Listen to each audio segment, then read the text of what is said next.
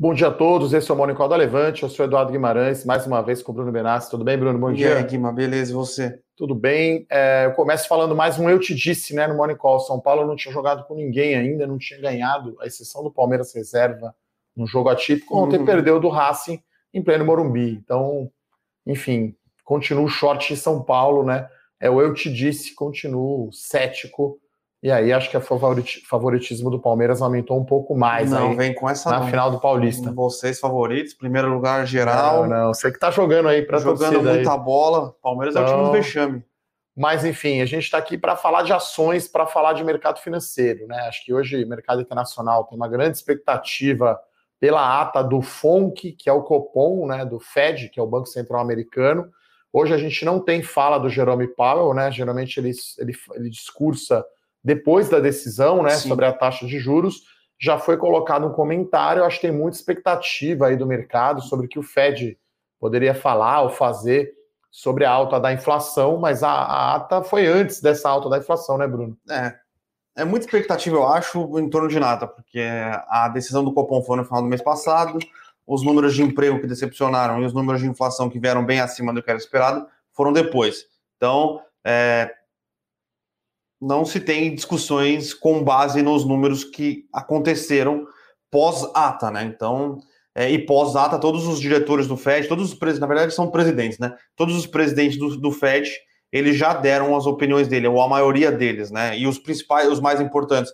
O Powell já falou, o Clarida, que é o vice-presidente, alguns outros importantes, tirando hoje o do, do Fed St. Louis, que é o James Bullard, que também é um importante, ele não vota, mas ele tem bastante. É, ele é um, um, tem bastante prestígio acadêmico, ele fala hoje, mas todos os outros que falaram sobre é, inflação e perspectivas do Fed é, relacionadas à inflação disseram estar tranquilo, o Fed precisa ver mais para crer. Só que, como a, a ata é, é tradicionalmente importante, o pessoal quer ler ver como é que foi o posicionamento, se já tinha alguma dissidência dentro da votação, é, dentro da análise de dados. É, se tivesse uma quantidade relativa de dissidentes, pode ser que o processo é, de, de aceleração dos juros venha antes do que esperado. Não é o que a gente imagina, tá? É, até porque, como o Bruno falou, foi antes, né, desse dado, né? Agora, é, essa é a pergunta aí de um milhão de dólares aí, é, para o ano, né? Como, como que o Fed reage à alta da inflação, né? E a economia ainda com alguns indicadores meio capengas, né? De emprego, principalmente, né? Você tem a vacinação andando bem, né? Ainda tem o auxílio e a economia ainda, enfim, é, estatística dá para mentir bastante, né? A gente vai Sim. abordar aqui também falar do resultado, né? É, terminou aí finalmente a temporada de resultados aí do primeiro trimestre 21 você olha aí, o, o, a gente tem um estudo aqui da Economática, né, que pega o lucro de todas as empresas. Então, o lucro desse primeiro TRI é muito maior, que foi até um prejuízo que deu o primeiro TRI do ano passado. Né? E o primeiro TRI ainda não era, né, não tinha sido atingido forte pelo lockdown, pela pandemia. Né? Até o começo de março estava tudo normal aqui no Brasil. A gente achava que era só uma gripezinha, né, e que não ia chegar, enfim, era outra situação ali no começo de março. Então, é, a gente sempre fala aqui que o lucro das empresas é que faz preço. Né? O pessoal pergunta muito, às vezes, de curto prazo, de Bovespa Target, mas no fim do dia o que vale é a projeção de lucro dessas empresas. Né? E, e claro que isso aí afeta totalmente né? o Fed, se sobe o juro, uh, aumenta o custo do dinheiro, né? aumenta a taxa livre de risco, né? que a Treasury americana é a taxa livre de risco. Hoje ela está em 1,6, né, Bruno? 1,65. 1,65. Uma coisa entre 1,6 e 1,7, ela vem oscilando. Né? Essa é a taxa livre de risco que a gente usa aqui. Se eles sobem a, a taxa Selic deles lá, né, que é o Fed Funds, que hoje é entre 0 e 0,25, provavelmente sobe também a, a, taxa mais longa. E aí as companhias brasileiras, né, e mercados emergentes em geral, valeriam menos, né? Para o mesmo lucro, você vai descontar né, o fluxo de caixa, uma taxa mais alta. Então, essa é a grande expectativa, mas acho que não é com essa ata que vão ser novidades. Sim. O que aconteceu antes, a gente vai acompanhar, claro, como o Bruno falou, para ver se não tem nenhuma dissidência, né? É, e aí, eu acho que o principal sempre eu vi o Powell e a secretária do Tesouro, a Janet, Janet Yellen, né? Então, é, mas hoje dois integrantes do Fed vão falar, sempre, né? A gente vai acompanhar aqui, isso vai ser na parte da tarde. Uh, hoje a gente tem um dia mais negativo, né, Bruno? Então, o índice Sim. futuro aqui está caindo 0,8% o nosso Ibovespa. E aqui, vou pegando aqui o S&P 500 para ver, que é sempre a referência, né? A gente começa o dia aqui às 9 horas, abre aqui o Ibovespa Futuro, e a gente sempre pega aqui, antes da abertura, né? Fica mais fácil dizer se vai ser positivo ou negativo, porque a gente enxerga os índices futuros. Aqui o S&P está caindo 1,2%. Né, Nasdaq está caindo 1,7%. Então, né, um dia um pouco mais negativo aí lá fora. E aqui dentro, acho que essa é a novidade, né, Bruno? A gente olha muito aqui o lucro das empresas, né? E Sim. acho que a perspectiva é muito boa para o segundo TRI, né? Primeiro, porque eu acho que o segundo TRI vai, vai ter uma reabertura da economia, né? Você tem, por exemplo, shopping, lojas que estavam fechadas em março né, é, reabrindo, abril e maio. Acho que maio as lojas estão funcionando normal, eu diria. Até teve, não sei qual empresa que disse que o Dia das Mães desse ano, Vivara, acho que foi a Vivara, o Dia Vivara. das Mães desse ano foi melhor que o Dia das Mães de 2019, que foi antes da pandemia. Então, o segundo TRI já vai ter uma melhora grande em relação ao primeiro TRI desse ano. Se a gente comparar então com o ano passado, né, que, que foi o auge aí da pandemia, muitas empresas aí provisionando, é, enfim, fechando a operação, né? Era o auge da incerteza, né? Vamos chamar assim, abril e maio do ano passado. Então a gente tem é, perspectivas bem otimistas para o lucro desse segundo tri das empresas, né? Então, o primeiro trimestre, a gente escreveu isso, tá? Se você não está cadastrado ainda, pedir para a produção colocar o link aqui. Você pode receber o Eu Com Isso, né? Que é o nosso Morning Call escrito. Tem sempre uma parte macro, né, com notícias é, da economia nacional e internacional, a gente fala da expectativa do Fed, e aí hoje a gente falou, né, temos no cardápio, né, que, a gente falou no Morning Call ontem, mas não tinha sido confirmado a, o Grupo Ultra vendendo a Extra Farma para Pague Menos, né, isso foi confirmado, uh, a Redditor também confirmou, né, uma oferta de ações, um follow-on, né, o primeiro aí depois do seu IPO, o. IPO da Redditor foi apenas em dezembro do ano passado, já vai para mais uma oferta de ações. E teve aquela notícia que pegou mais o mercado ontem, na verdade, que foi a proibição do governo argentino de exportação de carne argentina para controlar a inflação, né, que acaba não dando resultado, obviamente. Isso derrubou bastante as ações da Minerva e principalmente mais da Minerva, né, e da Marfrig. E tem também reajuste de preço aí de aço da CSN, né? Não à toa o IMAT, né, que é o índice de materiais básicos, com 33% de alta no ano, né, é, 33,5% de alta no ano, com Vale, com Gerdau, com CSN, quer dizer, Sim. É, é, o principal motor aí, né, acho que tirando o Braskem e Ering, que são altas por conta aí de evento societário, né, a Braskem com a Odebrecht e a Petrobras vendendo a participação, a Ering né, o grupo Soma incorporando, é, commodities é o que está ditando, por isso que o IMAT tem esse 33% de alta, né, Bruno? Sim, exatamente. As commodities vêm numa, numa excelente performance. É, CSN, Uzi Minas, Gerdau, a Vale.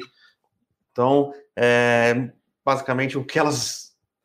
CSN e Uzi Minas têm uma parte de mineração relevante dentro delas, Gerdau nem tanto, mas além do minério na CSN e na Uzi Minas, o, eles têm conseguido aumentar a margem na parte de siderurgia, né, na parte de venda de aço, porque o mercado brasileiro, principalmente, começou com a Gerdau, por causa do, do, do, aço longo, né, na questão da construção civil, depois o aço plano, que é basicamente... Indústria é, automobilístico. Setor automobilístico e, e indústria branca, né, é, eletrodomésticos. eletrodomésticos tiveram uma recomposição de estoque muito forte. Então, eles conseguiram, é, os Minas e Gerdau, os Minas e CSN, ganhar dinheiro no minério de ferro ganhar dinheiro no aço e a Gerdau conseguiu. É, Foi a maior margem EBITDA da história da Gerdau. Maior margem EBITDA da história da Gerdau. Tem, uma, tem, 20, tem 30% da, da receita nos Estados Unidos, com, com a margem EBITDA em dólares positiva. Quando você contrata, quando você converte para o real, fica melhor ainda. E a margem EBITDA da Operação Brasil também voando. Por isso que acho que a gente está otimista aí com o resultado do segundo TRI das empresas, né? Como eu falei, vai ter essa reabertura, vai melhorar volume em relação ao primeiro TRI,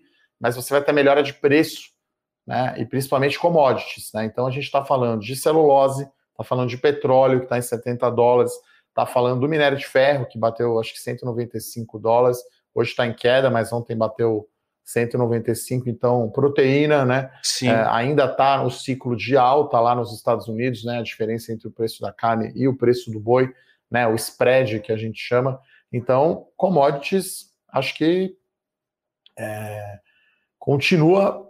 Não vejo sinal, também. eu não vejo sinal de oferta aumentando a ponto de fazer preço mexer, né, Bruno? Até porque demora, né? A Suzana anunciou o projeto dela lá, o projeto Cerrado né? Acho que era, esqueci o nome da cidade, acho que é Rio Pardo, né? que é perto Grosso. de Campo Grande. Acho que é Rio Pardo. É.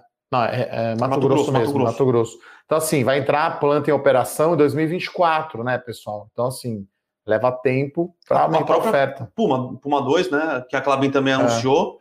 Tudo bem que não é commodity, mas ela precisa de commodity para produzir o. É, precisa da celulose para. Né, a celulose é o, é o, é o matéria-prima ali do cartão revestido, né, do Puma 2.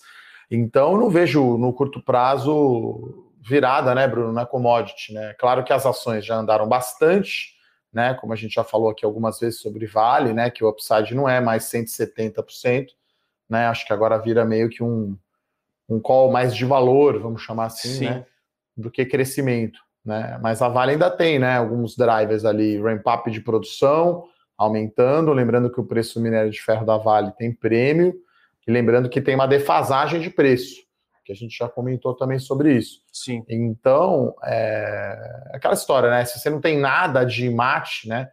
Tá, tá, com a carteira meio errada, vamos chamar assim, né? Olhando depois também é fácil falar, né? Sim. Mas a gente tem essa exposição a commodities desde 2019, desde antes da, da pandemia, e eu acho que esse, querendo ou não, são os dois motores, né, Bruno, da, do resultado, pelo menos nesse primeiro semestre. Acho que no segundo semestre a base fica mais difícil já de comparação, né? Sim. Então. É... Vai ser mais complicado. Olhar segundo TRI sobre o segundo TRI do ano passado vai ser uma lavada, né? Vai ser uma barbada. Sim. Então, acho que, enfim, no macro, é, é, essas são as notícias, né? E a gente está vendo as companhias meio que fazendo o dia a dia delas, né? Então, Redditor, que fez o IPO em dezembro, vai fazer mais um follow-on, né? A gente está falando aí de uma oferta de 4 bi e meio, né? É 40% primária, 60% secundária. Ontem, uma reação exagerada, na minha opinião, as ações caíram acho que quase 5%. É natural quando tem uma secundária, né? Porque uma oferta de ações, né, pessoal?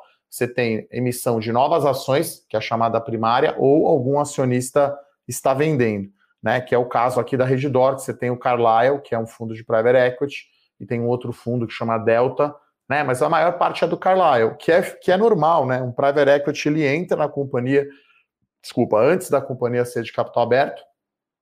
Quando abre o capital, ele precisa sair para ir para outra. Sim. Ele precisa ir para a próxima rodada. Então, é natural, né? A saída do fundo de private equity. Então, caiu ontem 5,4, é normal, né? No follow-on a ação caiu um pouquinho.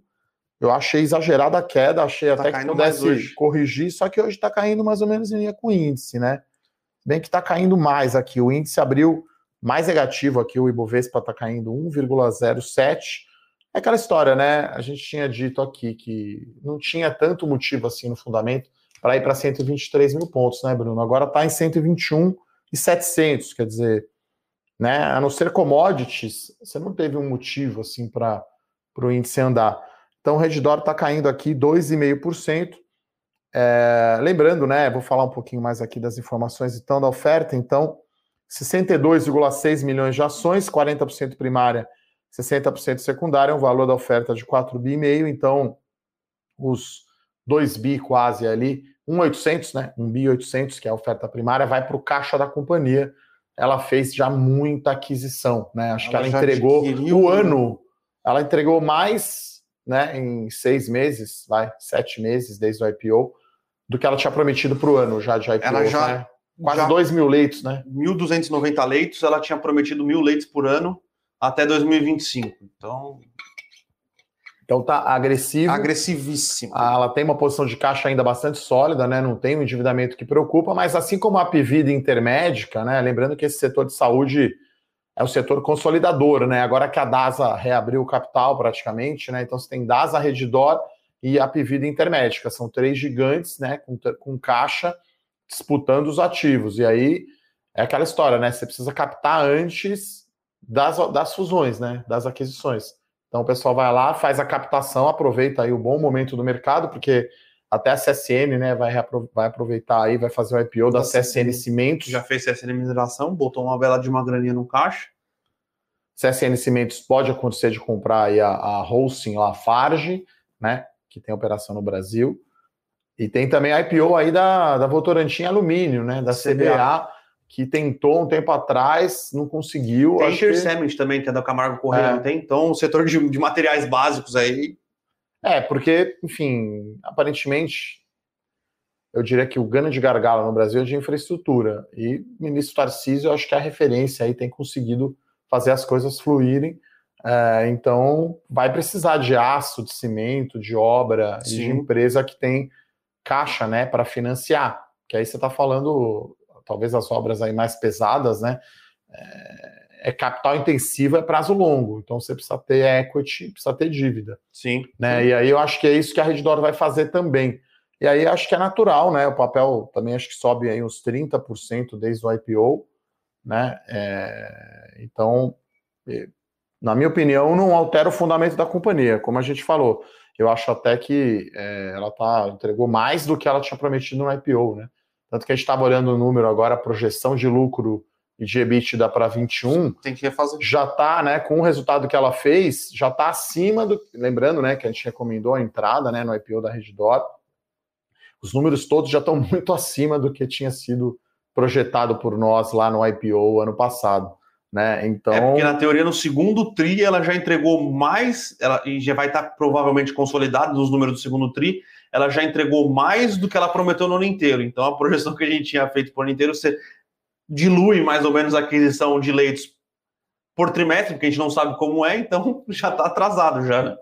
É, e aquela história, né? Acho que, enfim, essa, as companhias, né? O tal do guidance, né? Que é uma previsão. Ela atualizou ele, o guidance. Ele pensa, né? Quanto no total tem, né? Porque é, é assim que eles fazem, imagino, né? Tudo que a área de M&A, né? De fusões e aquisições tem mapeado quanto que eles pensam em aumentar e aí faz uma conta de Kager por ano, né? É isso né? Então, é, sei lá, você tem. Qual que é o número de leitos total?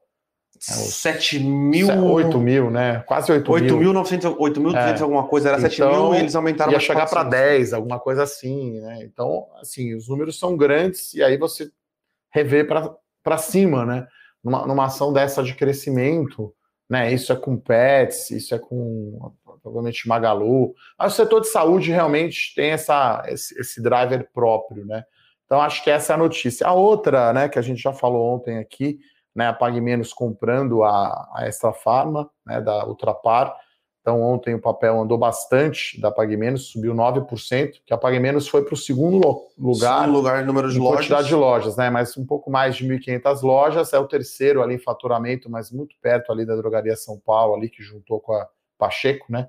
É, então, e consolida mesmo o market share né, da, da Pag Menos, né, que é, que é uma companhia né, do Nordeste, né, até o seu fundador chama Deusmar, né, então deu uma entrevista ontem para o valor, e aí a gente vê aqui que os, o market share, né, ela fecha a porta aí da droga raia, vamos chamar assim, né, que é, que é a primeira, em termos de market share, tá? Então vou pegar aqui o um número, aumenta de 10% para 19% na região norte e aumenta de 19,5% para 23,3% na região nordeste. Então ela, ela fica ali em terceiro lugar ali com aumenta a participação dela nacional de 5,7 para 7%.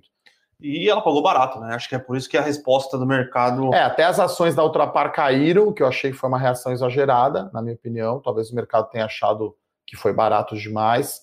Tem, inclusive, aqui sinergias né, de 150 a 250 é, milhões de reais nessa aquisição. Acho que aqui nesse caso foi bem melhor para Pague Menos do que para Ultrapar, até porque para Ultrapar também é pequeno né, o valor. Né? A gente está falando de 500 milhões de reais né, da aquisição para o tamanho da Ultrapar, que está interessada aí em 700 milhões a, o valor, na verdade. Para entrar em refinaria, para comprar a plataforma da Petrobras, 700 milhões de reais é troco, mas não tinha nada a ver, né? Acho que principalmente em outros mercados, né? No conselho de administração. Porque drogaria é um mercado local, Sim. não tem jeito. É, é um mercado local, você tem farmácias aí, como que chama aquela muito forte de Minas, que tem em todo lugar? É... Pacheco? Não, não, não é Pacheco. Drogaria Pacheco é São Paulo, né? Tem, enfim, vou lembrar daqui a pouco. Então, é um mercado, né? A Panvel, que é muito forte no sul. Araújo, droga, drogaria, drogaria Araújo lá em Minas. Então, um abraço aí para os mineiros. Então, é, é um mercado local. Né? A gente olha aqui o market share consolidado do Brasil, mas você está olhando mercados regionais, cada mercado vai ter uma peculiaridade, né? Um mix de produto, o que funciona, o que não funciona, qual que é o concorrente, a mega loja. Então, é, é, foi melhor para Pague Menos do que foi para o Grupo Luto, até pelo, pelo porte, né? 700 milhões de reais, mas eu acho que foi uma reação é, é, exagerada, na minha opinião, a queda ontem das ações da Ultrapar, né? E pensando no business, né, que, que as declarações que vêm sendo é, proferidas pela, pelo Conselho de Administração, pela diretoria, eles não queriam mais estar em business fora do, é, do setor de óleo e gás, né? Que é onde eles têm a, as joias da coroa, né? Que é o Ipiranga, a Ultracargo e a Ultragás. É, não fazia sentido, foi uma aquisição que eles fizeram em 2013, não deu as sinergias que eles queriam, não conseguiram crescer como eles queriam. Então, pagaram com ações. Pagaram um né? bi. Pagou então, com ações ainda. É, um bi em ações, agora está vendendo por 700 milhões, barato, no barato. Acho que foi mais uma decisão da diretoria. Precisamos vender, vende logo e vamos focar no que a gente, no que a gente precisa fazer. Lembrando que eles muito provavelmente vão levar a refinaria do Paraná, do Paraná não, do Rio Grande do Sul. Eles te, já têm um é. bid acertado, acho que no Rio Grande do Sul, no Paraná. Eu acho que é no Paraná, é, 7 bilhões de reais, que faz total sentido na cadeia de óleo e gás, né, eles terem uma refinaria. É, e eles estão investindo bastante pesado na, ultra, na Ultracargo e na, ultra, na Ultragás. Lembrando que também existe é, a possibilidade de é, se melhorar o sistema de distribuição de gás no Brasil, com isso algumas, algumas outras privatizações ou vendas de participações da Petrobras. Então é mais é, e tem um novo, capital que eles têm que colocar. Ultrapar né? tem uma nova gestão, né? O Patra entrou lá, mudou a gestão, mudou o management. Ultrapar era a referência, né? Tanto que o Paulo Guedes, que é o ministro da Economia, brincava que era o posto Ipiranga do, do Bolsonaro, né? Do presidente Bolsonaro. Então, o Ipiranga era referência de operação de EBITDA por metro cúbico. BR Distribuidor acho que diminuiu bastante a diferença. Ela passou. É... Nesse último trimestre ela teve uma, um, é, EBITDA por metro cúbico maior do maior que, a, que a Ultrapar. Ultrapar. A Ultrapar agora está se reinventando, correndo atrás, né? Então, é... é um dia de poucas notícias corporativas, né, Bruno? Acho que, enfim, a gente falou aqui, até vamos falar um pouquinho então de Minerva e, e... Sim, sim, sim. Assim, situação na Argentina muito precária, né? Calamitosa, como sempre. Está passando por um processo de venezuelização, né? É, então, o governo, para evitar a alta da inflação, é, proibiu a exportação de carne. A, a, Minerva, acho que é a mais afetada, né? A sua subsidiária Atena Foods, que é a operação América do Sul sem Brasil, é mais ou menos metade, né, da, da receita. Então, assim, a Argentina, da, do consolidado da Minerva, é 10%. Tá? Então, provavelmente o que eles vão ter que fazer é redirecionar né, a produção argentina e mandar para outro lugar. É... Lembrando que claro que está suspenso por 30 dias, né? Então, as empresas também aí, como resposta a essa medida socialista, quase, é, é greve. Pararam de, então, de abastecer o mercado local, então, né? Se eu não posso exportar, então não vou vender para o mercado local.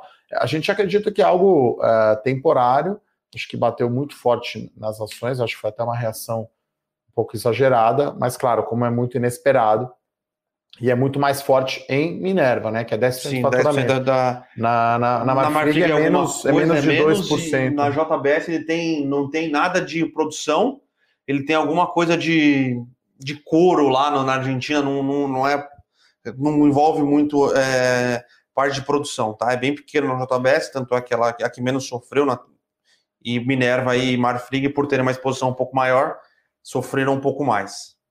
Então, estou pegando aqui o número exato.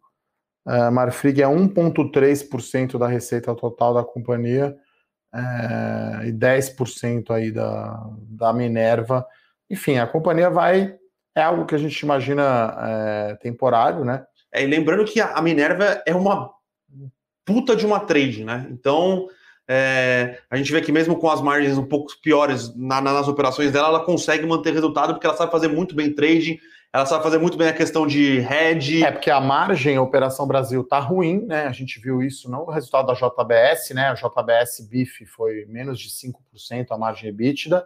Na Minerva, acho que deu 8%, não sei se fizeram sim, um milagre sim, sim. ali. Tá certo que a Atena Foods jogou para cima, até vou ver se eu pego aqui quanto foi a margem. 9, Minerva foi... Brasil, ah, não. Minerva Brasil não. Tá. É, o conglomerado é, foi 9. Então, é, e aí, claro, né? A tesouraria da Minerva foi muito bem no hedge, né? Tanto que o lucro foi muito bom, né? É, então... o, a, a, o trading proprietário da, da Marfrig, da Minerva, desculpa, é muito bom. É, é, é como se fosse um hedge. Já, o hedging da JBS é outra coisa. Ela investe em outras, outras regiões, ela investe, investe em outras proteínas, enquanto a Marfrig é, de, podia dizer que tem uma bela de uma tesouraria lá dentro, na verdade, né? É, porque na verdade é um negócio que opera, vamos chamar assim, seria quase um banco de proteínas, né? Porque você vai lá e compra do produtor o gado, você abate, desmonta e aí você vai fatiar literalmente ali a carne né? Cada região tem uma tradição de corte, o Brasil tem, não sei, por, por tradição de a picanha é melhor corte, mas é, pô, tem uma picanha só por boi, né? Você que está assistindo aí, que não conhece muito bem, você vê uma picanha de 3 quilos, não é picanha, tá? Então é uma coisa que acho que o brasileiro valoriza porque é uma coisa nobre, né? Só tem uma, né? Uma picanha aqui, tal. Então são cortes diferentes. Então acho que é realmente operando aqui. Tá, então estou até pegando aqui quanto foi a margem bruta aqui Brasil, né? É, a margem EBIT da Brasil. Então, estou é, tentando achar aqui, mas é, eles conseguiram ainda ter um resultado melhor do que teve a JBS, né? Então, é, não achei aqui a margem EBITDA, mas enfim. A, a gente analisa isso no detalhe aqui, né? Então, é marginalmente negativo, né? Até porque acho que não é sustentável isso. A gente lembra aqui de congelamento de preço no fiscais do Sarney e tal, vê que essas coisas não funcionam. Tem todo um, um exemplo aí de várias. Você lembra? Eu não lembro não. Eu era criança, né? Mas enfim, lembro que não tinha carne para comprar, né? Então os, os produtos eram tabelados, mas daí não tinha para produto para comprar, né? Sim. Então eu lembro que ficava um tempo sem comer carne porque não tinha. Mudava a cor da geladeira, tabelava a cor da geladeira, a geladeira era azul, e aí mudava a geladeira vermelha e vendia mais caro. É, enfim. Até por isso que tem algumas geladeiras velhas são mais coloridas do que hoje, né? Hoje normalmente é preto, branco e prata. Bom, antes de ir para as perguntas, pessoal, é, vou pedir para a produção colocar o link aqui. O Fernando Martins fez uma live ontem com a VBSO, é isso? VBSO. É, advogados, né, dois especialistas para imposto de renda no investimento no exterior. Né? Então, além da Levante ter lançado esse produto novo, investimento global, dezembro do ano passado, também trazendo aí especialistas né, para explicar como declarar né, o seu investimento no exterior. Você investe em BDR aqui na B3 ou investe fora, como fazer o seu IR. Então, isso está lá no, no, no, YouTube da Levante. Então, pedi para a produção colocar o link aqui se você perdeu Vale a pena assistir o replay aí dessa live, enfim, final do mês aí, terrível. Hoje é dia 19 já de maio. Então não deixa aí para a última hora o seu imposto de renda. Final de semana eu vou fazer o meu. É, eu preciso também estou começando já a preparar o meu ali para não ficar para a última hora, né, pessoal? Bem que pode ser que eles mudem o prazo, mas enfim, melhor entregar já, porque normalmente você tem até o final de abril, né? Todo ano para entregar. Esse ano eles deixaram para o final de maio. Então, legal aí essa live. Então, não só a gente traz as recomendações e como investir fora, mas também o imposto de renda, né? Acho que muita gente fala aí na internet, no Instagram, no YouTube, sobre investimento no exterior, mas e o imposto de renda? E o detalhe, como é? Então, tem o pessoal lá da VBSO Advogados, o Fernando Martim, live bem bacana ontem. Vamos lá, Bruno, como sempre aqui para as perguntas. Uh, o Márcio aqui está falando. Bom dia, vamos que vamos. Colocou metade da posição Santos Brasil no bolso. É, se, se ele comprou, como ele está falando aqui, a 407. Cenzinho de lucro, né? tá bom, né? E ontem acho que bateu mais de oito reais aí o preço da ação. É natural, né? Então a gente. Ele sempre... voltou para a locação inicial dele, no final das contas, né? Porque se é. ele comprou a 4, estava 8 alguma coisa, ele botou metade. É, precisa ver as outras ações como se comportaram, né? sim, né? Sim. Se as outras ações ficaram paradas, né? E uma posição dobrou, essa posição dobrou de tamanho, né? Você tinha 10% de, da carteira, dobrou, o resto ficou estável, você teve, né? Ganhou peso, né? Na, na, na sua posição, né?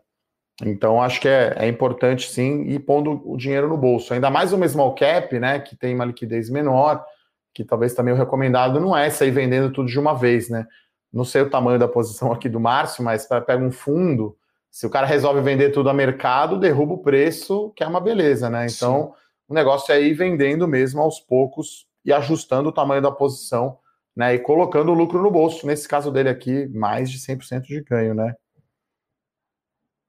É, o Nildo aqui pergunta se CSN Mineração é uma boa para o longo prazo. Eu diria que não, a gente recomendou cá fora do IPO, mas pedi para o Bruno comentar aí sobre CSN é, Mineração. Sobre CSN Mineração, a gente acha que faz mais sentido você estar tá dentro da CSN, da Hold, né? Que além da CSN Mineração, que a gente acha que saiu a valuations um pouco mais salgados do que alguns dos seus concorrentes, tem a questão de você ganhar no, no na CSN Siderurgia, na CSN Cimento, então, é, operacionalmente falando, a gente acha que faz mais sentido você estar tá dentro é, da holding, da, da holding da CSN. Ou, da empresa mãe, né? Da empresa mãe. Ou a Vale me parece estar tá negociando a múltiplos mais atrativos que a própria CSN Mineração, tá? Então, é, a gente prefere ficar ou na, na, na holding, na empresa mãe, que não é bem uma holding da CSN, vai, ela tem... Ela está desmembrando em holdings agora, mas não é bem uma holding. É, mas ela tem, ela ainda tem uma participação relevante na CSN Mineração, é uma participação na CSN Siderurgia, vai sair CSN Cimento agora, então, ou na CSN Mãe, que está com resultados bons em todos os seus setores de atuação, incluindo a mineração, ou na a Vale, a gente acredita Até que Até porque pode ter o IPO da CSN Cimentos, que está dentro dessa CSN Mãe, e aí a gente não sabe ainda o que, que o Steinbrück vai fazer também com o dinheiro que veio da CSN Mineração. E pode ter aquisição ainda da Lafarge, né? Então, pela ordem, a gente preferiria aí a Vale, né? Depois CSN, e aí talvez por último aí a, CSN Mineração. Sim. O pessoal pergunta aqui de Santos Brasil, Jarbas e o Henrique, né? É, a Santos Brasil está em R$ 8,50 quase, que atualmente aqui é o nosso preço teto, até uma recomendação aberta é, da carteira Small Caps, né? A gente coloca lá um limite de até que preço comprar a gente ainda não atualizou depois o resultado mais forte, né, que teve no primeiro tri, né? Lembrando que o primeiro tri não teve ainda o efeito da Maersk, então a gente vai atualizar, mas é isso, né, pessoal? Não vai subir 100%, não vai mais do 4 para 8, né? Não vai para 16, tá? Vou rever a conta aqui. É, também eu acho que agora ocorre um re-rating do papel, né? Que a gente chama que é uma melhora na classificação de risco, né? Porque ele entregou o que tinha sido prometido, vamos chamar assim, né? Conseguiu renegociar o contrato com a Maersk, fez o follow-on para investir em novas operações portuárias, tomou lá né, as operações Itaqui, lá no Maranhão. Vai ainda agora a terceira perna, eu diria, terceiro vento a favor, que é renegociar os outros contratos, né, que não são da Maersk, então ainda vai ter mais melhora de margem. Então a gente tem ainda né, o grande ano dela de resultado vai ser esse ano, lembrando que o guidance dela, o EBITDA cresce 100%, 2021 contra 2020. Para o ano que vem ainda tem mais, né? Porque tem essas outras melhorias. Então, a gente vai fazer a conta aqui, a gente sempre põe lá o nosso até que preço comprar, né? A gente é bem. A gente atualiza isso semanal, né? Sempre que sai o relatório ali, a gente Sim. atualiza a alocação, atualiza o até que preço. Né, é uma recomendação aberta a Santos Brasil, inclusive com o relatório, né? Quem quiser pegar lá no meu canal do YouTube, tem um vídeo sobre Santos Brasil que tem o link para esse relatório gratuito. E iremos atualizar aqui pós resultados aí do primeiro TRI, né? Mas eu já digo que não vai mais subir 100%, né, pessoal? Então, é, preciso fazer a conta aqui do valuation, mas sei lá, otimista, talvez o que? Valeria 12, alguma coisa assim. Então você teria só mais 50%, né? Olha que absurdo, né? Que é uhum. uma valorização espetacular ainda, 50%. Mas é, é... e tem a questão de como a gente vai ver e muito provavelmente só vai saber no próximo TRI se ela também conseguiu re renegociar nas ou bases parecidas ou até colocar um preço maior com os seus outros, seus outros clientes o, o, contrato que foi negociado com a Maersk, né? Eu acho que só a Maersk tinha pressão de preço para fazer negócio, a maioria dos contratos de longo prazo, os outros fornecedores, os outros clientes ali devem ser contratos é de prazo menor, né? É, vai ser picado, né? Porque a Maersk era 70% Sim. do volume do Tecon Santos, então foi porrada. Lembrando que o preço aí da Maersk é menor por, pelo tamanho dela.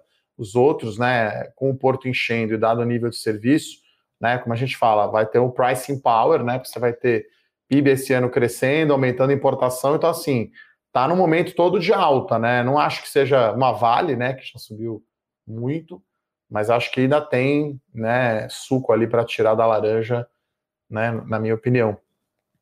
Uh, o Matheus faz uma pergunta boa aqui, ele fala, Matheus Cune, né, Ferro Cune, olhando o site do Damodaran, que é a referência, né, de livro de valuation, hoje não está aqui o nosso livro do Damodaran, mas é o indiano referência aí para para a Velho Invest, né? Está ali atrás. Está ali atrás, né? É, ele olha no site, né? Ele dá aula na, na, na, Universidade de Nova York, tem muita, muito conteúdo gratuito, né? A gente mesmo consulta bastante o site do da Modaran. E ele fala que o prêmio de risco no mercado americano está nas mínimas históricas, né? Seria sinal de bolha ou é mera função de mais empresas tech no índice? Acho que é uma questão de liquidez global, né? porque o equity risk premium né, é quanto o investidor quer ganhar mais para correr o risco de ação. Né, para ele sair do bond né, americano, da Treasury, que o Bruno falou que rende hoje 1,6%, o, o número meio mágico, até que a gente usa aqui nos nossos modelos, é 5% de prêmio de risco. Né, tudo mais constante, claro. Então, acho que tem esse número no low, eu acho, Matheus, por uma questão de extrema liquidez. Né? Tanto que aí o pessoal que é da, das ações aí de crescimento, né, até torcendo para sair mais notícias aí uhum. de notícia de inflação, né? Quer dizer, para não ter aumento de juros, né? Sim. Quer sim, dizer, sim. vamos torcer para cair a inflação, para a economia ir mal americana, para o Fed continuar jogando dinheiro, porque a gente está vendo valuations malucos, né? A própria Redditor aqui, se a gente pega só o lucro 21, né? E já é um crescimento, acho que está acima de 50 vezes 50 lucro. vezes. Está 57 vezes, né? Se você pega o lucro reportado, então, 2020 ou 12 meses, é 100 vezes. É um negócio absurdo, né? Então, é, eu acho que é uma questão de excesso de liquidez. Falando então de ação de crescimento, aqui o Flávio pergunta sobre Redditor, se é para manter o papel nesse curto prazo. Eu diria que sim. Redditor é um call aí de crescimento, de consolidação do setor, né, envelhecimento da população, então não é um call de curto prazo, é, e aí ela está fazendo oferta, inclusive né, é uma oferta restrita, mas se você é acionista, você pode exercer o seu direito ali na primária e comprar. Inclusive, vale a pena daí você comprar na promoção, né? Porque vai cair, tá pressionando, né, Bruno, o preço para baixo, as ações estão caindo. Bem que, ó, agora zerou, ó, tá só 0,1 de queda. E a diluição é minúscula, né? É, porque vale 150 bi uma oferta de 4 bi. Então é bem pequena a diluição. Mas você tem a ação, vale a pena exercer. Não, com certeza. Você tem 100 ações lá, exerça aí o seu direito de prioridade na oferta da Redditor. Então, se você tem ação, Flávio, mantém e exerça a, a, o seu direito de prioridade, né? Vamos ver aqui as perguntas.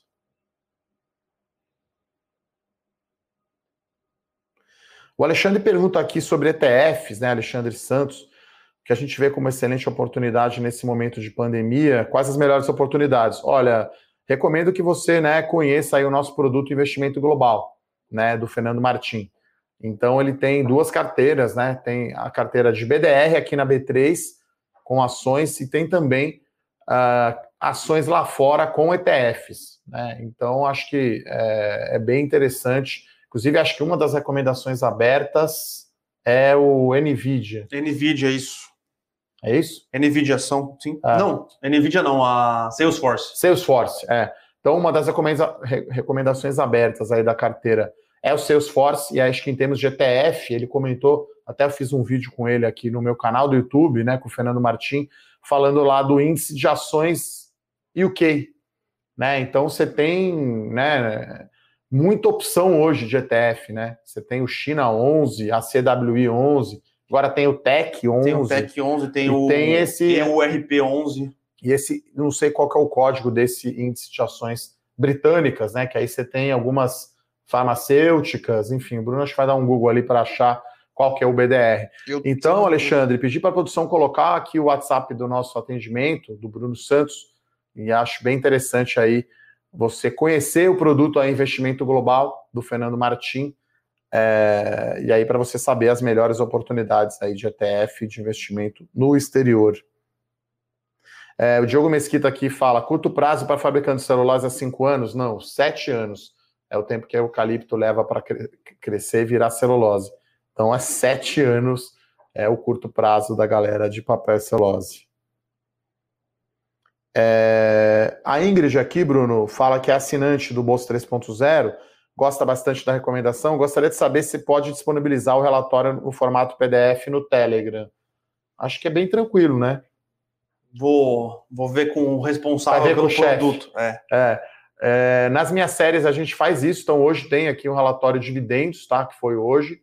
Então a gente fez um balanço aí do, dos resultados do primeiro trimestre, tá? Na série dividendos. Tem uma atualização de até que preço comprar de um dos papéis da carteira.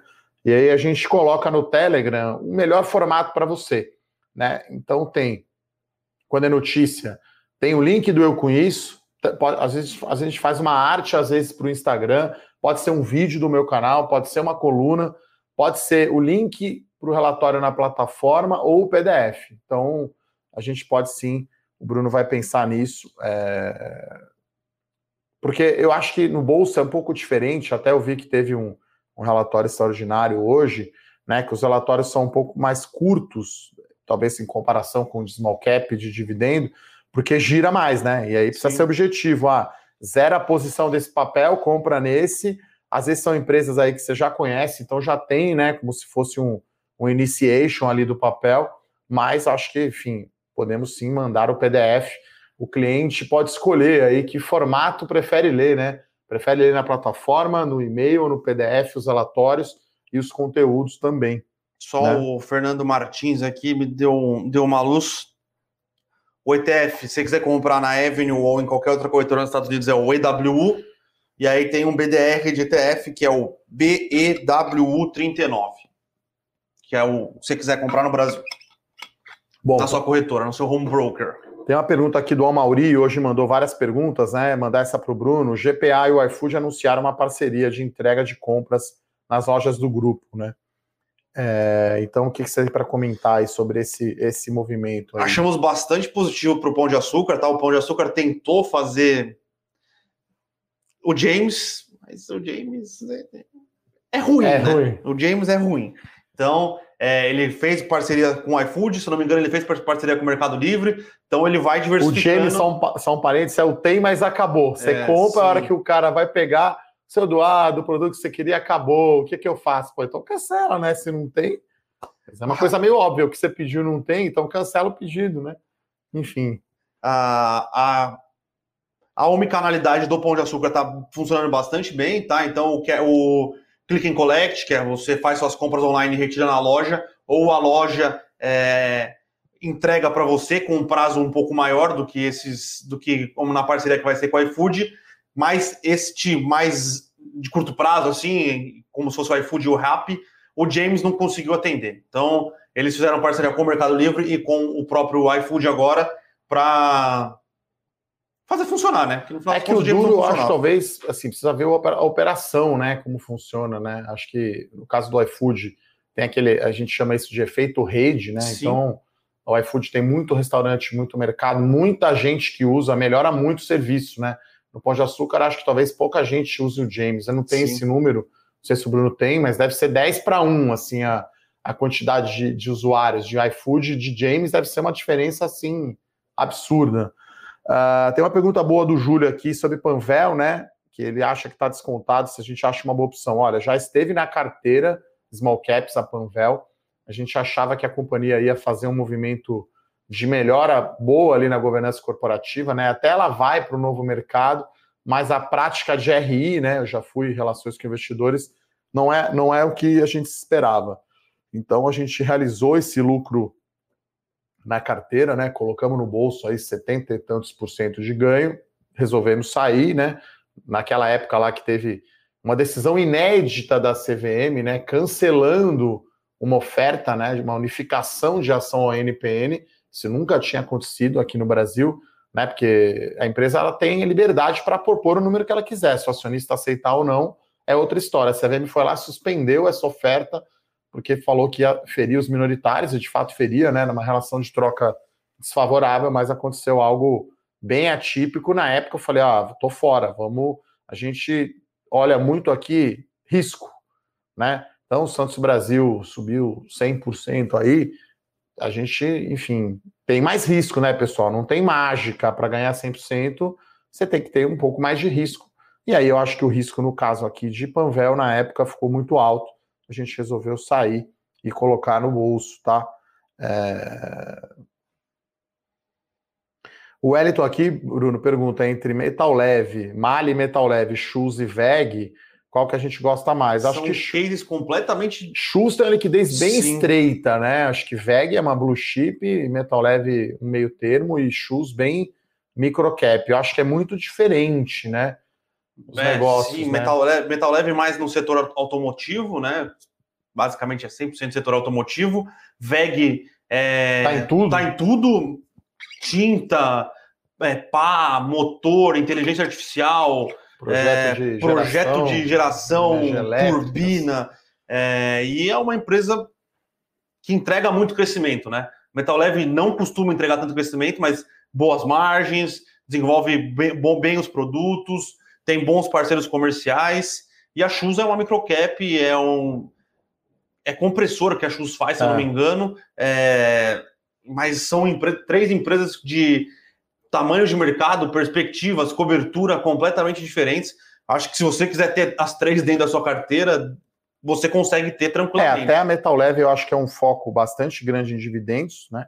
Então, é um call mais de dividendos, a, a, a VEG é um call mais de crescimento, e a Chuso ali claramente é uma, uma small cap, né? Mas claramente, se tivesse que escolher uma, talvez seria a VEG, né? Uma recomendação aberta aqui da nossa carteira uh, growth, né? Growth stocks ali do Pedro Bresser. Né? O pessoal pergunta aqui o que está faltando para a Suzana andar. Olha, Cássio, ela está subindo bem no ano, né? Sim. Não tanto quanto Vale, está subindo 14% é, no year to date. Acho que se a gente puser 12 meses, a alta é maior.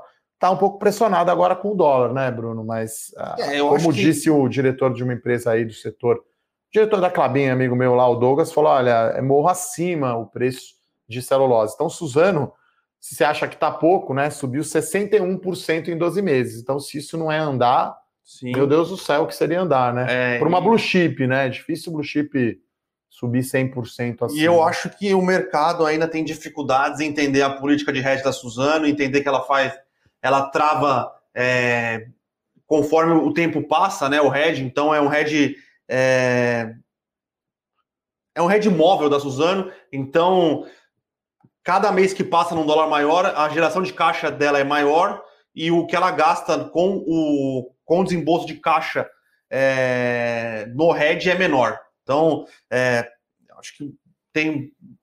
Segundo TRI aí, ela vai vir com um resultado. Não, o primeiro porrada. TRI já foi um resultado espetacular em termos de geração de caixa.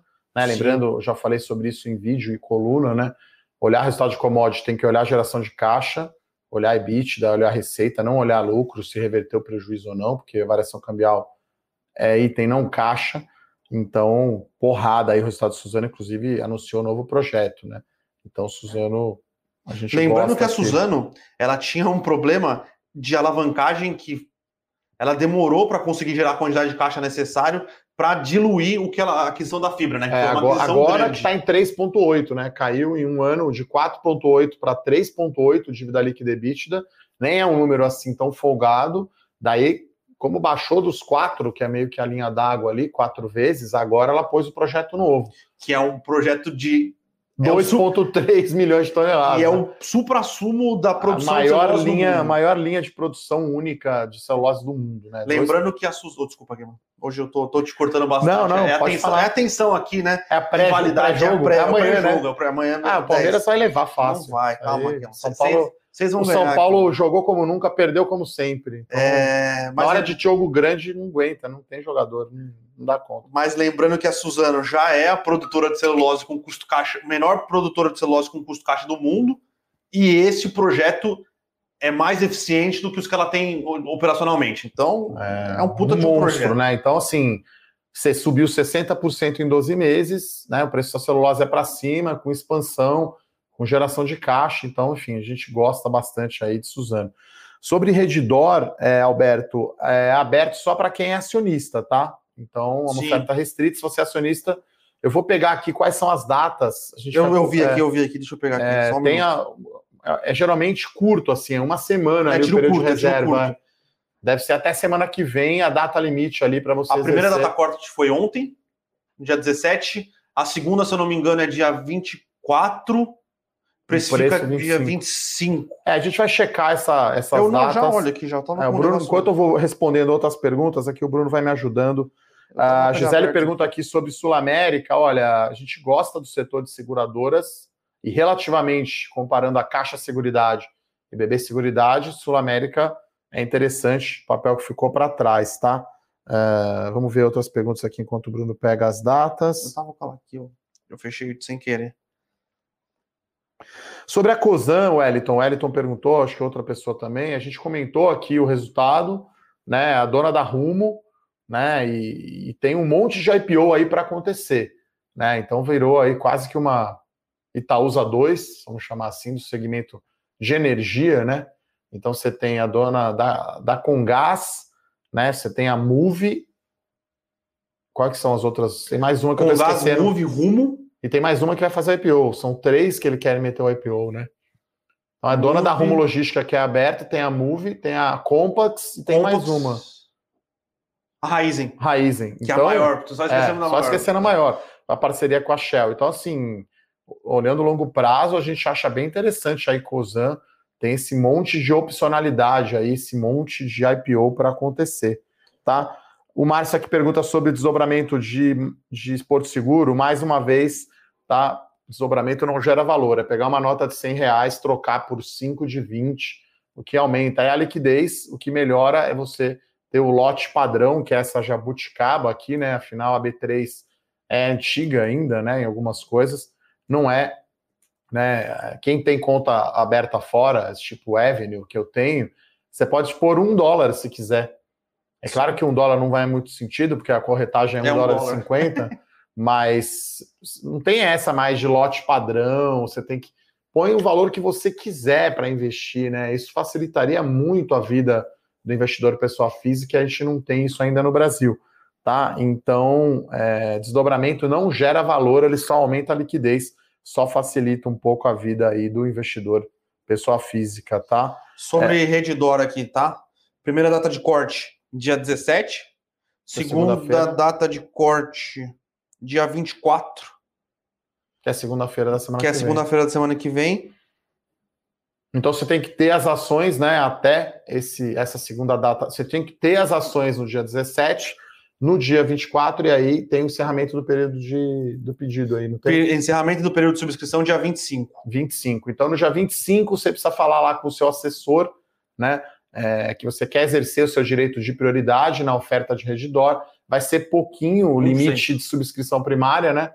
Na, na oferta base, porque é uma oferta de 4 bi e meio. E a maior total, parte é né? é secundária. Sendo que 1,4 só que é primária, né? Então 1,4 de 150 bi dá esse 1% aí que o Bruno comentou. Então, um valor baixo mesmo. É... Pergunta para o Bruno aqui, a gente está já quase em tempo regulamentar aqui do primeiro tempo do Morning Call. Hash 11, a Levante está estudando, Bruno? Sim, a gente estudou criptomoedas, até agora a gente está com a Fernanda aqui, fez vídeo com o Eduardo, fez vídeo no canal da Levante explicando é, como funciona as, criptos, as criptomoedas, não só o Bitcoin, explica como funciona o Ethereum, é, algumas outras.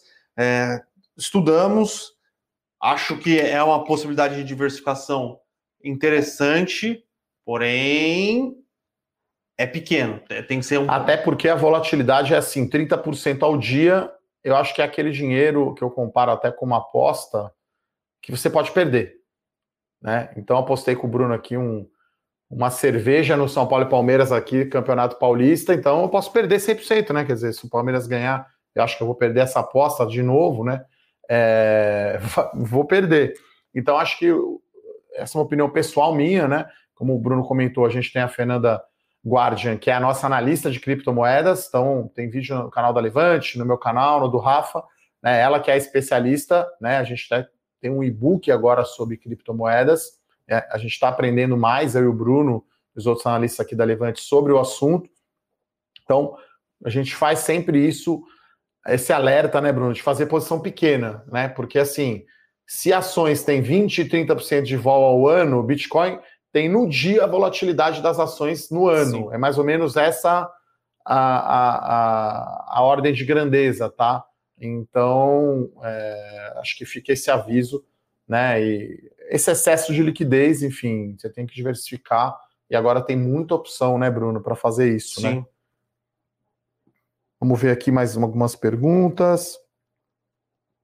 A, a IMC, Derivaldo, mil, a, a, a gente não está olhando, está fora aqui do nosso radar, a gente prefere outras empresas aí do segmento alimentício, como por exemplo Pão de Açúcar e Carrefour, acho que são muito melhores do que mil. Sim. Acho que IMC, eu pessoalmente também não gosto dos restaurantes, né? Viena, frango assado. Ah, Pizza Hut é bom. Pô. Parece um negócio meio monopólio, ah, né? Você tem na estrada lá só frango assado, pô, é uma porcaria, na minha opinião, né? Pelo menos a estrada que eu pego ali indo para Taubaté, tem o Graal, que, putz, é 20 a 0 no frango assado, na minha opinião. Mas tem Pizza Hut. É, Pizza Hut é um pouquinho melhor, vai. Um pouquinho, Concordo. não, Pizza Hut é bom. Bom, entre Sync e TOTUS, poxa, vou ficar com o Sync, né, João? Porque é, é uma recomendação aberta aqui da nossa carteira Small Caps, tá?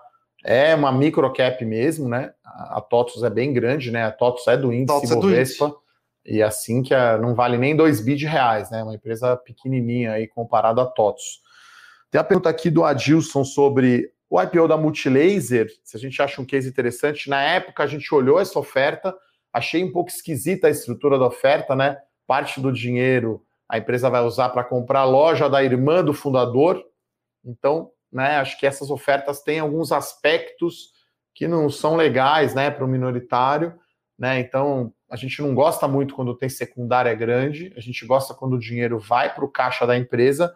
Parece ser um negócio excelente, né? Quer dizer, público, a maioria aí feminino, né, de depilação. Você confundiu com a espaço laser, mas já que. Ah, é? É, multilaser é outra Pô, coisa. Então, eu ia, eu ia mandei deixar... o pênalti na torcida. Eu ia aqui, deixar então. passar, mas aí quando você falou é. de business, aí você me complicou, aí não teve como. Então, é. errou, errou. Foi o espaço laser que tinha essa questão. É. Multilaser a gente ainda não olhou, tá? É.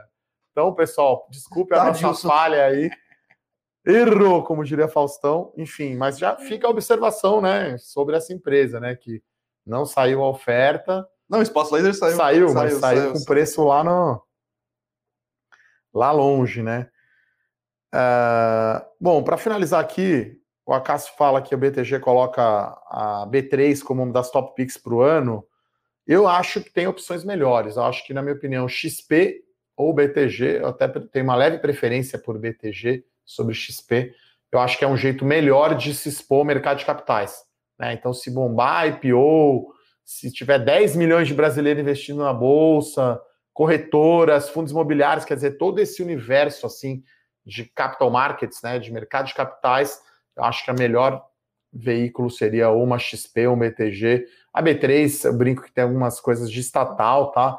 É, então, enfim, ainda tem lote padrão, ainda tem, a gente estava falando aqui, eu e o Bruno, né? A Reddor vai entrar no MCI, mas para entrar no Ibovespa, mesmo sendo uma empresa gigante, tem que esperar um ano. Então, vai entrar esse ano já no MCI e o Ibovespa só no primeiro quadrimestre do ano que vem, porque precisa ter um ano né, de papel listado. Então, o IPO é de dezembro, só dezembro desse ano que a Redditor completa 12 meses de listagem. Então, entre B3, XP ou BTG, minha hora de preferência seria BTG, XP e B3. Sim, sim, concordo. É, o pessoal está perguntando aqui do XPlog. XPlog fez uma aquisição grande ontem, né? Comprou um galpão ali no Rio de Janeiro é, por 190, vou arredondar aqui, tá? 190 milhões de reais. Importante, interessante. Lembrando que o fundo fez uma oferta grande no final de dezembro e estava com um pouco de dificuldade de terminar de alocar o caixa, tá? Então, é, com essa alocação, eu só preciso ter certeza se eles terminam de alocar o caixa ou se eles ainda têm, vão ficar com alguma coisa, mas eles estavam com 22% de caixa, tá? É... Tem outra, você já respondeu aí, eu ia falar que a gente tem agora, o pessoal está fazendo né, alguns cortes pequenos aqui do nosso Morning Call, então são como seriam as pílulas aí do Morning Call, né? A gente está aqui uma hora já falando aí o Bruno respondendo as perguntas, então pessoal do marketing aqui está pegando alguns pontos mais legais ali e colocando, postando fatiado, né? Acho que Sim. também é um jeito aí de da gente acessar mais gente e, e, promover mais no conteúdo de educação financeira, né? Essa, esse é um dos principais objetivos aí da Levante como empresa, né? Melhorar a educação financeira dos investidores para ter mais conhecimento, né, em geral, né? Só com essa aquisição e com o caixa que eles têm comprometido para as expansões que eles estão fazendo em alguns ativos dele, da Lojas Renner, é, em alguns outros, eles ainda ficam com 10% de caixa, mas 10% de caixa, ok vai gastar alguma coisa em melhoria, faz alguma coisinha, beleza. É que quando eles, eles estavam com 23% de caixa, era bastante coisa. Com essa aquisição, eles vão conseguir aumentar o dividendo aí que está distribuído, que desde que eles fizeram o IPO, ele tinha diminuído um pouco, agora eles vão conseguir aumentar o, o dividendo distribuído, tá? Então, uma boa aquisição. Eles têm, é, têm bons inquilinos, tá? Só deixa eu confirmar aqui, mas se eu não me engano, tem a B2W como inquilino. Qual que é o fundo imobiliário esse? O XPlog. XPlog, né? Que é uma, foi, é uma recomendação aberta, né? Sim, XPlog. é uma recomendação aberta. XPLG11. XPLG11. Né? XPLG11. Uh, se eu não me engano, ele, pelo fato é 100% locado para B2W. Então, risco de crédito excelente. É, então, a gente gosta do, desse tipo de aquisição, tá? E o fundo precisava botar o caixa para trabalhar. Outra pergunta aqui, ainda sobre subscrição, tá? Acho que é muito bom para não só para a operação da Reddor, mas em termos gerais, né? Então, geralmente você tem que falar com o seu assessor, né? Acho que nesse caso, como é uma oferta restrita, né? Se não tiver um link dessa oferta no site da sua corretora, pode ser a XP, a BTG, enfim, é, N corretoras, né? Para nós tanto faz qual corretora você opera. O ideal é você falar para o seu assessor que você quer reservar, entendeu? E aí você vai pôr a preço de mercado e você vai exercer o seu LSP, que é o limite de subscrição proporcional. O Bruno comentou aqui que é um pouco mais que 1%. Então, é bem pouquinho. Você tem 100 ações, você vai poder comprar um e pouco ali, é pouco. Mas aí o melhor jeito é falar com o seu assessor. Né? Não precisa ser necessariamente com a mesa de operações, né? Acho que você pode ou reservar no site, né, em ofertas em andamento, ou falar com o seu assessor aí de investimentos na sua corretora, tá, Flávio? Uh, e aqui sobre multilaser, que eu mandei o pênalti na torcida, então é concorrente da Calunga, é tipo pico para tirar xerox, para imprimir. Sim. Acho que deve ter um multilaser ali, se bobear, ali no prédio do Extra, que é aqui do lado, né?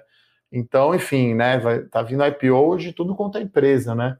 Isso é uma, uma coisa boa que eu acho que, que amplia bastante a oferta de setores, mas também a gente tem que ver se tem empresas que estão preparadas, né, para para abrir capital, né? Acho que tem muita empresa que às vezes chega lá não está exatamente preparada para poder abrir capital, é, né? E muito provavelmente, como é uma loja de é uma loja de departamentos, vai falar que é tech, vai falar de omnicanalidade, vai falar de tudo, e aí no final das contas você vai ver. É, a gente acaba sendo bem seletivo. A gente não olhou tá, muito é, mas é o, que Get Ninjas, a... que saiu, acho que um descontaço, né? A gente olhou, achou caro, é, própria Dots, né, que cancelou a gente fez, né? As empresas fazem um negócio que chama Investor Education, né? Que é uma apresentação para as casas de análise independente. Então a gente acompanhou, né? O, o, o Go to Digital, que é o BDR, que é o Private Equity.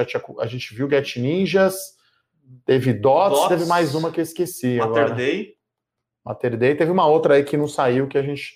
Então, Lembrando gente... que Dots não saiu com com as âncoras com as âncoras grandes posicionadas, tá? Um deles sendo SoftBank, então então, pessoal, é, o Ibovespa agora aqui, então, 0,67% de queda. Redditor aqui, 1% só de queda, reduziu um pouco. Na minha opinião, acho que foi uma queda exagerada. É, as, os frigoríficos aqui, Minerva, cai um pouco. E CSN, né, que andou bem já no ano, né, tá subindo acho que 80% no, no ano. No ano. Tá caindo hoje 5%. Então, é, tá dando uma realizada aí, né, no papel que, que voou, né, Bruno, no ano. No então, ano eu então não sei, mas em 12 meses subiu bastante. É. Então dá uma, dar uma realizada de lucros. Acho que é isso, né, Bruno? A gente. Ah, só lembrando que a gente esqueceu de falar, hoje vai para a pauta de votação a capitalização da, Petro, da, da Eletrobras. Eletrobras tá? é. Por isso que a então- ação até está andando. Saiu ontem, né? A gente falou aqui na, na segunda, né? No Money Call de Eletrobras. É, não sei se comentamos ontem também. Então, aquele valor que a Eletrobras tinha a receber, que ia ficar separado, né? Você tem a nova estatal e a velha, esse recebível de indenização que o governo tem a, pagar ia ficar na, na velha estatal, não foi vetado, então as ações ontem fecharam em alta e hoje votando, então você tem a ON e a PN aqui da Eletrobras, as duas estão subindo mesmo com o índice caindo. É, lembrando que o. Eu esqueci o nome do, do relator, Elmar, eu, ele tirou a questão do, dos recebíveis, então isso já deu um. É, então, então o mercado gostou, né? Essa ficou de fora, porque eram quase 47 bilhões de reais a receber, né? É, com prazos longos, obviamente. Isso é, isso pesava muito no papel, né? Pesou. É, o governo é aquela coisa do balão de ensaio, né? Vamos falar um absurdo aqui, se ninguém falar nada, a gente põe. É meio Sim. isso, assim. Né? E aí o, o, mercado, obviamente, chiou, a ação caiu bastante, porque aí você deixa a noiva mais feia, né? Então você pega a Eletrobras lá nova, que vai ser capitalizada, né? Que pode ter oferta primária e secundária, né? E isso depende do preço que vai pegar. Se você tira esse 40 bi, ficaria muito pior, né? E aí, no fim do dia, o governo está dando um tiro no pé, porque aí o que cai o valuation, que vai receber a menos, não faz sentido, né, Bruno? Sim. Então, pessoal, é isso. A gente gostou aqui, então, das diversas perguntas aqui que o pessoal mandou. Algumas perguntas aqui sobre criptomoedas. Em breve aqui vamos fazer aí uma live, né, com a, com a Fernanda Guardian, né, que é a nossa analista de criptomoedas. E que aí, sabe o que está falando. Ela sabe o que está falando, né, enfim porque até quem sabe, né, eu confundi aqui multilaser com espaço laser, enfim. Então, joguei a bola no mato aqui. Acho que a atenção pré-jogo aí, o São Paulo ontem me decepcionou bastante aí, né? Não imaginei que fosse jogar um bolão, mas não esperava perder, quebrando um tabu, né? O São Paulo nunca havia perdido para times argentinos no Morumbi, perdeu para o Racing ontem. E o Palmeiras é o amplo favorito, na minha opinião. Vamos ver se o São Paulo é o clube da fé, é a zebra aí nesse Campeonato Paulista. É isso, né, Brunão? É isso, então. Então, pessoal, obrigado para, pelas perguntas de todos, pela participação aqui do Bruno. Até a próxima. Bom dia, Valeu, bons pessoal. negócios. Tchau, tchau.